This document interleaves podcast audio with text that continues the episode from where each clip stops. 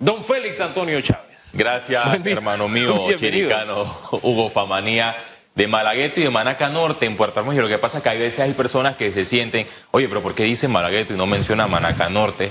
Entonces siempre digo, soy de Malagueto y de Manaca no, Norte. No, pero no de donde se crió. Yo soy de Volcán, por ejemplo. Y bueno, nací, en Volcán. Nací en Malagueto, Malagueto adentro, porque y a veces tengo que decir, como en Isabelito me lo reclamo, entonces tengo que decir que soy también del Valle de San Isidro. Y a veces cuando voy a San Andrés me dice, pero tú no dices que eras de San Andrés. Bueno, soy de San Andrés también. Mire, usted está en libertad. Sí. Eh, ahí está la mesa servida. Usted Mira, decide. Eh, es interesante lo que sucede a lo interno del partido Cambio Democrático, que es paralelo a lo jurídico, porque lo jurídico siempre se debe basar específicamente en la ley, pero en política existe otro ambiente que a veces eh, hasta los mismos tribunales internos pasan por encima de la ley. Quiero iniciar eh, leyendo, por ejemplo, nuestra Carta Magna, la Constitución Política de Panamá, que en el artículo 150 señala que los diputados actuarán en interés a la nación y presentarán en la Asamblea Nacional y representarán en la Asamblea Nacional a sus respectivos partidos políticos y a los electores de sus circuitos electorales. Es decir, que los diputados hoy expulsados y revocados, ellos representan al partido Cambio Democrático, por eso es que tienen una bancada de ese colectivo en la Asamblea Nacional. Y lo interesante también es lo que menciona el artículo 151, que los partidos, los partidos políticos podrán revocar el mandato a los diputados principales y suplentes que hayan postulado, para lo cual cumplirán con los siguientes requisitos formales.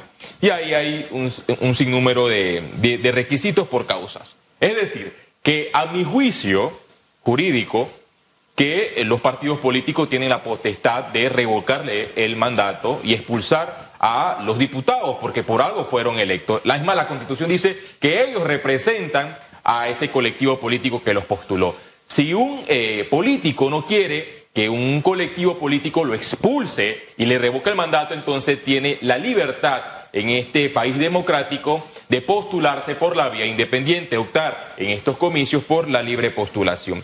Pero también aquí hay un punto que siempre es debatido por los constitucionalistas y que se debe dirimir en las últimas instancias, ya sea el Tribunal Electoral o la Corte Suprema de Justicia, porque estos dos puntos que mencioné al principio, de la representatividad de los partidos políticos y de la expulsión o de las sanciones contra los diputados disidentes, choca en gran medida con un artículo que usted mencionó, Hugo Famanía, al principio, el artículo 154 de la Constitución, donde los miembros de la Asamblea Nacional y la Asamblea, el órgano legislativo, está conformada por los diputados, no son legalmente responsables por las opiniones y votos que emitan en el ejercicio de su cargo. Es decir, que estos tres artículos chocan jurídicamente porque el pasado primero de julio de 2021, cuando los partidos políticos o las bancadas de los colectivos políticos en la Asamblea Nacional postularon a sus candidatos, los diputados disidentes de Cambio Democrático, 15 de ellos votaron a favor de la candidatura del perredista Cristiano Adames, quien eh, ganó ese día la presidencia de la Asamblea Nacional. Los abogados de ellos muy bien pueden decir es que los diputados no son responsables por los actos que eh, se registren en el órgano legislativo. Y esta, este artículo se puede compartir y también se puede debatir. Pero aquí el fondo es que en efecto ¿Para qué están en un partido político si no siguen la línea? ¿Para qué se llaman opositores si le dan siempre el espaldarazo al partido oficialista? Entonces, esta es la parte que choca, pero es común en los partidos políticos de Panamá, donde existe un universo eh, paralelo, que las opiniones cambian en segundos, en minutos, en hora, hasta en días, porque hoy te digo te amo, mañana te digo te odio, hoy te digo que eres un diputado leal, mañana te digo que eres un diputado que se puede alquilar, porque recordemos que esas fueron las frases que en el quinquenio del señor Ricardo Martinelli se utilizaron en su momento por alguna de ellas. La militante Alma Cortés que le dijo al señor Martinelli, oye, no te juntes con esos diputados porque esos diputados se alquilan, ellos ya no se venden, ellos se alquilan.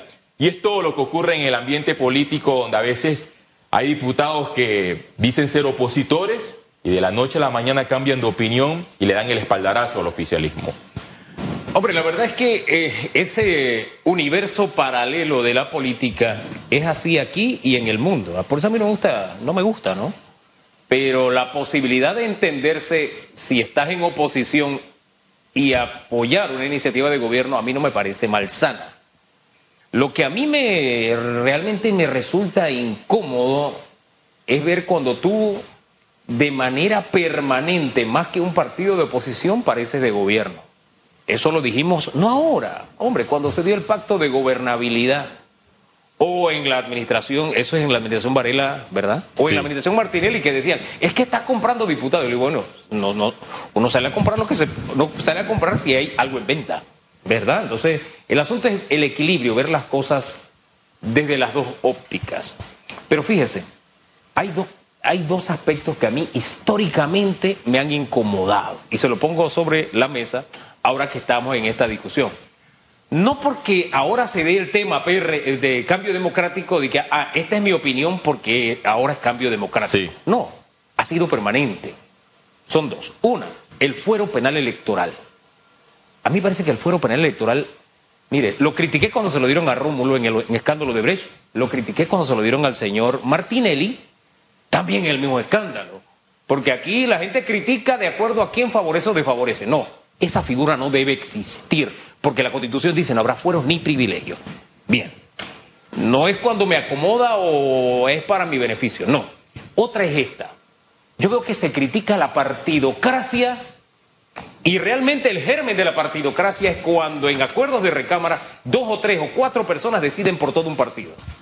Y una de las muestras más dictatoriales de las cúpulas, o sea, que no son democráticas, son decisiones donde tú no tomas en cuenta a la mayor parte de tu partido.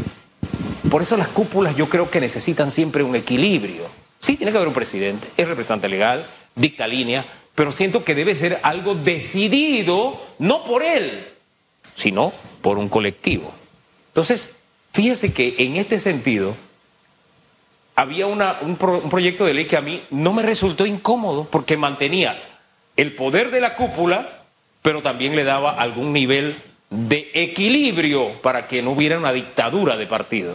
Eso de que, espérate, cuando la mayoría de los diputados toman una decisión, no puede ser impuesto por la cúpula. Eso me parecía razonable democráticamente hablando. Yo sé que eso dio al traste por dos razones. Una, porque en el debate político es más pasión que razón, tristemente. Es decir, eso implica que hoy me gusta una cosa, mañana no me gusta, ¿verdad? Y es normal. Pero si usáramos la razón, buscaríamos algún nivel de equilibrio para evitar este tipo de escenarios como el que Sí. tenemos hoy. Me parece.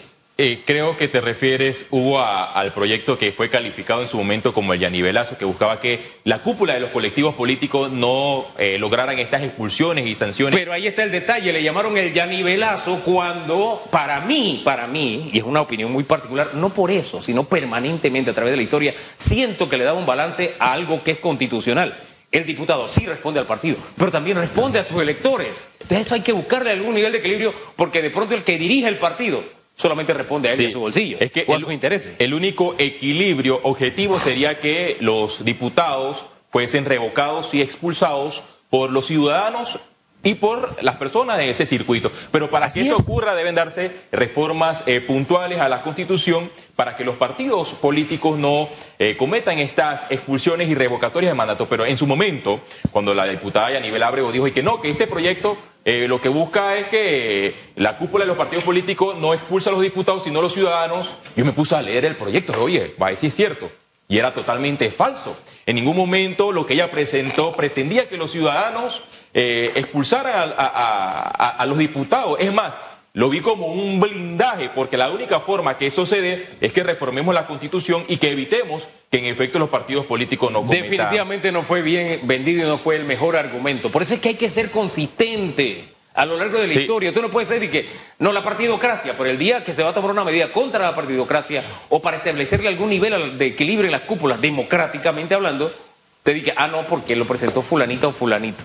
¿Me explico? Hugo, y para concluir este proceso le falta demasiado, demasiada calle, demasiado kilómetro político, porque tiene una instancia ante la Junta Directiva de Cambio Democrático, al Tribunal Electoral, a la Corte Suprema y, si es posible, a los organismos internacionales, porque se trata de eh, derechos políticos. Pero lo que sí, en efecto, es que todavía no se sabe cuál será esas opi- opiniones de los diputados de Cambio Democrático el primero de julio, ¿Cómo ellos votarán si le dan nuevamente el espaldarazo al señor Cristiano Adames, que ayer estaba en la diestra de la diputada Yanibel Ábrego? Sería otro proceso de revocatoria y expulsión sumado porque hay diputados que se quedaron por fuera y sí tienen un manejo político de calle, por ejemplo, el señor Cheyo Galvi y Benedetti. Pero Cheyo estaba ahí en la conferencia. Sí, por, eso, por eso le menciono que el primero de julio probablemente que más diputados puedan votar nuevamente por Cristiano Adames, que hasta el momento es el presidente reelecto virtual de la Asamblea Nacional. Bueno, mientras tanto, lo que, se, lo que queda manifiesto es un partido que tiene una pugna interna y que se debilita, porque incluso si es Mire, cuando usted, lo, cuando usted lo lee se da cuenta que le habla de los tiempos de la guerra. Y él te dice, si puedes acordar, en vez de irte a una guerra prolongada, mejor ah, llega a un acuerdo, ¿no? Y esta es una guerra larga. Mientras tanto, el que se debilita es el partido. Hay que ver si estos diputados cruzan la línea para inscribirse en el partido realizando meta. Eso tendrá su escenario y su momento y yo creo que no es difícil de saber qué va a pasar. Pero en fin, por lo pronto lo dejamos hasta ahí. Gracias, don Félix. Nosotros le agradecemos también a usted la sintonía. Mañana, primero Dios, volvemos a estar juntos otra vez al mediodía. Gracias por la sintonía también que nos tienen al mediodía. Me escriben a esa hora y me encanta saber que están allí. Pero mañana, primero Dios, los espero nuevamente aquí. Mientras tanto, hacemos el esfuerzo, nos regalamos el mejor martes de nuestras vidas, ¿le parece? Bendiciones. Esto fue Radiografía